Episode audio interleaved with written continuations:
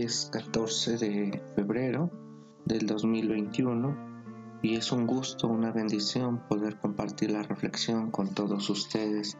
Y el pasaje del día de hoy que tendremos que estarlo leyendo es Segundo de Reyes 5 del 1 al 14, el Salmo 30, la primera carta a los Corintios 9 del 24 al 27 y el Evangelio según San Marcos del 1 capítulo 1 del versículo 40 al 45.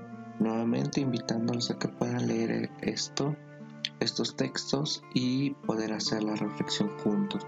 Hoy estaremos trabajando sobre Marcos 1, 40 al 45. No antes seguir orando y prendiendo esta vela por aquellas personas que están atravesando momentos complicados y nos unimos también a este, a este clamor, a este dolor ya que muchas veces hemos cubierto la tierra de sombras y de dolor. Y que Dios siga fortaleciendo la vida de, David, su familia, eh, la vida de Manuel, su recuperación, eh, por la vida de, la familia de Iván, por la vida de Pal, por el maestro Braulio, por la vida de Isabel, eh, la familia Palomino, Dios fortalezca su vida en estos tiempos eh, oremos por el hermano Enrique, por la hermana Chelo, eh, por Jaime.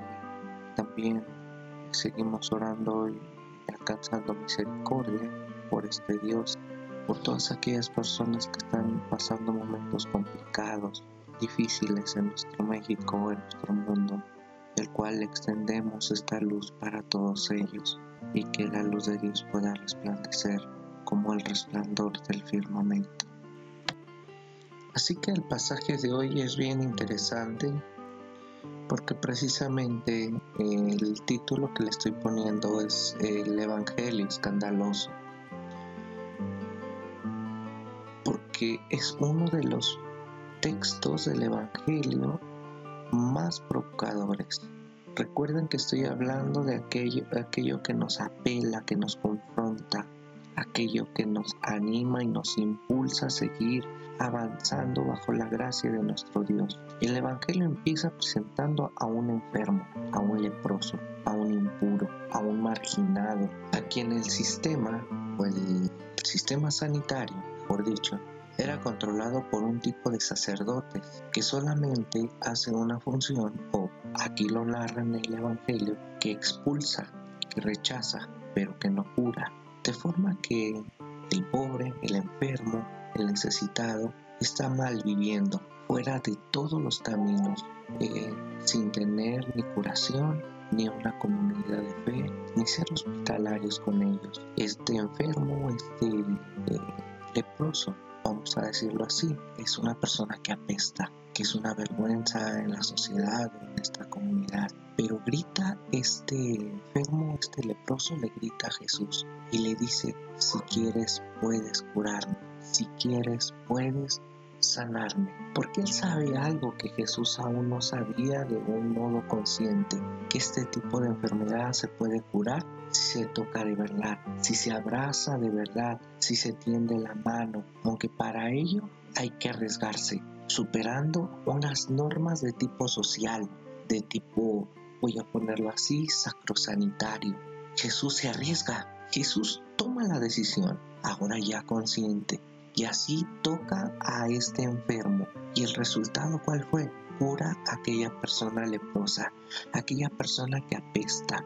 Pero al descubrir las consecuencias de su, este Jesús se enfada. No dice de qué se está enfadando, pero es una forma que el mismo Evangelio, el Dios de Jesús, también a él lo está transformando de una manera escandalosa. ¿Con quién se escandaliza? ¿Contra el enfermo? ¿Contra la sociedad? con esa eh, sociedad egoísta y marginatoria contra la labor mesiánica que él mismo tenía ese propósito y ese objetivo, te estaba enfadando.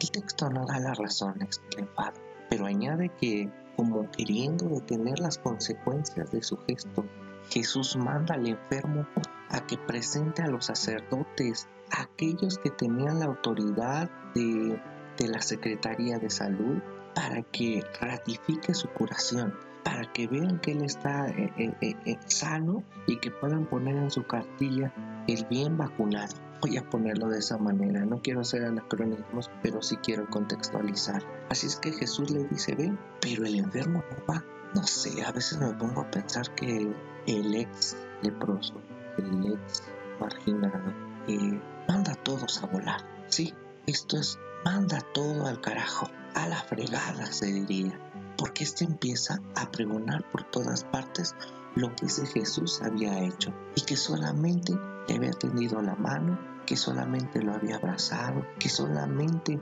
le había saludado, que solamente había querido acercarse a él tomándolo con sus propias manos. Jesús también así quedaba manchado bajo la vigilancia de, mucha gente que estaba al acecho para señalar a este Jesús.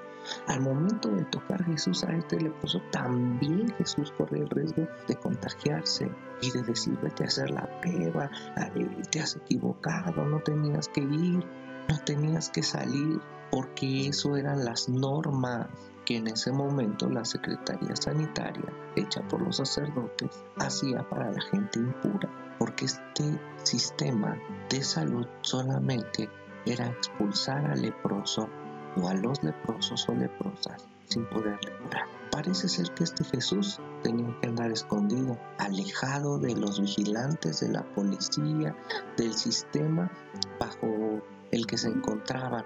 Como antes oyen, parece ser que seguimos vigilados.